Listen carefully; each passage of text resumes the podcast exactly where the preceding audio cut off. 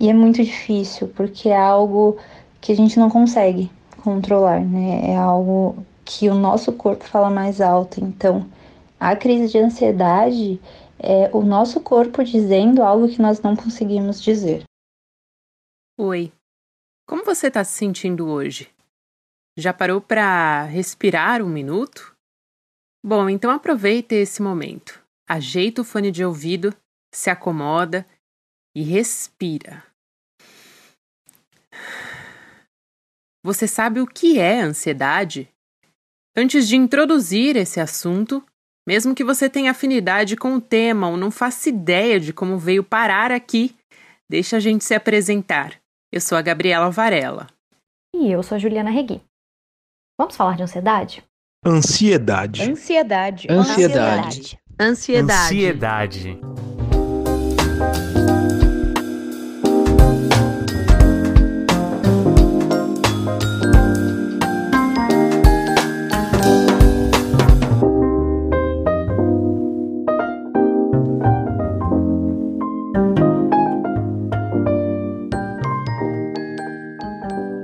faz terapia, sabe que o seu psicólogo não te questiona se você está sendo dramático demais ou se está sendo 100% verdadeiro no que está dizendo.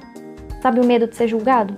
A ideia é que esse espaço aqui também seja assim, sem ter que provar a validade do que você sente. Que você seja livre para expor o que está aí dentro. Ou não precisa expor nada, mas de tentar se ouvir um pouco mais.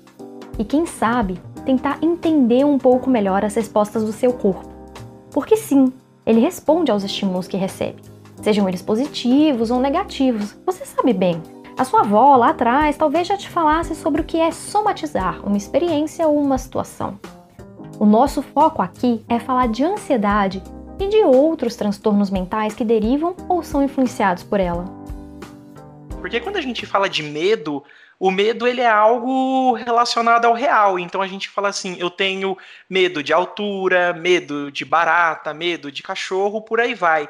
Já a ansiedade, ela é como se fosse um, um medo do que a gente não sabe o que é. Então é algo que está por vir, por isso que ansiedade vem da palavra de ânsia, de esperar, de ver. Como não somos especialistas nesses processos mentais, a ideia é trazer pessoas que têm propriedade para nos ajudar a entender tudo isso.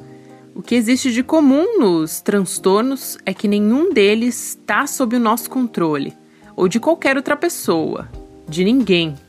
Quando você bate o dedinho na quina da mesa e sente dor, faz sentido alguém te dizer para não sentir dor? Não. Justamente porque você se machucou e não consegue controlar o que seu corpo sente. O nosso cérebro por trás de todos esses transtornos funciona do mesmo jeito. A dor e sofrimento são, infelizmente, muito reais. A gente sabe que o tema é amplo, profundo, cheio de nuances e sem respostas prontas. Nós não temos a pretensão aqui de te trazer uma resposta ou de oferecer um diagnóstico com um podcast. O intuito é falar, trazer tudo à superfície. Você já teve dificuldade para explicar o que estava sentindo, ou o que é o seu transtorno mental? Em qual caixinha você se encaixa? Pois é, é que a gente quase não fala sobre isso. Muito pelo contrário, né? Faltou no trabalho porque acordou com uma gastrite? Tudo bem. Mas por causa de uma crise de ansiedade? Bom, quem nunca passou pelo drama de ter que ir trabalhar sentindo um turbilhão de coisas aí dentro? A ideia é ajudar a tornar a saúde mental algo que todos possam conhecer, discutir e, por que não, se engajar. Esse aqui é o podcast Inquietude. Seja bem-vindo.